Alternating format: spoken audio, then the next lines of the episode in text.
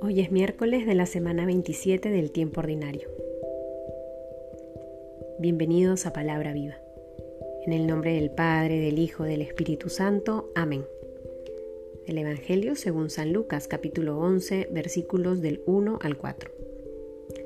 Estaba él orando en cierto lugar y cuando terminó le dijo uno de sus discípulos, Señor, enséñanos a orar como enseñó Juan a sus discípulos.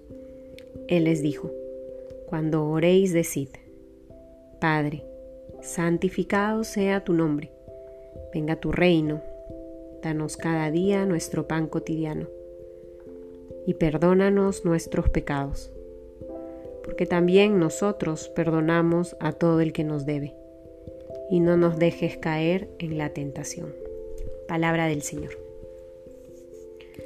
Seguimos avanzando con los versículos del Evangelio de Lucas y hoy iniciamos el capítulo 11. Y rezar el día de hoy esta oración hermosa que el mismo Jesús enseñó a sus discípulos y hoy nosotros como iglesia seguimos rezando después de haber meditado el pasaje de Marta y María, creo que nos permite entender con mayor hondura aquello a lo que el Señor nos invita. Y es que ayer les decía, Qué importante es nutrir nuestro hacer, o más bien, dejar que brote nuestro hacer de ese encuentro íntimo con el Señor. El estar con Jesús, el estar con el Maestro, llena de sentido toda nuestra vida. El estar con Jesús, el estar a los pies del Maestro, nos permite vivir anunciando aquello que descubrimos cuando estamos en Él aquello que experimentamos cuando estamos cerca de su corazón.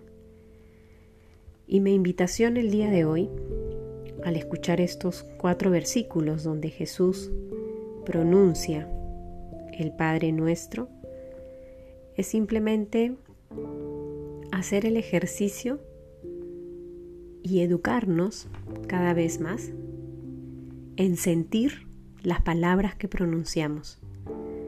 A veces por el poco tiempo que tenemos o por la rutina y la costumbre, elevamos nuestra oración del Padre nuestro de manera automática, de paporreta, como se dice en algunos lugares, sin tomar conciencia de lo que estamos diciendo.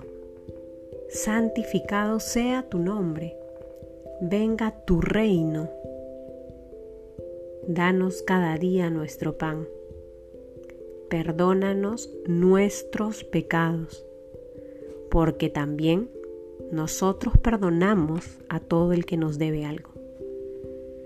Les invito entonces a que el día de hoy y en general a lo largo de nuestra vida podamos gustar, sentir esa oración que brota de nuestro corazón y es pronunciada por nuestros labios. Que el rezo cotidiano del Padre Nuestro no nos acostumbre a esta oración hermosa, sino más bien que nos permita maravillarnos una y otra vez aquello que el Señor quiere que vivamos, por lo cual nos dejó este testimonio hermoso de su oración. En el nombre del Padre, del Hijo y del Espíritu Santo. Amén.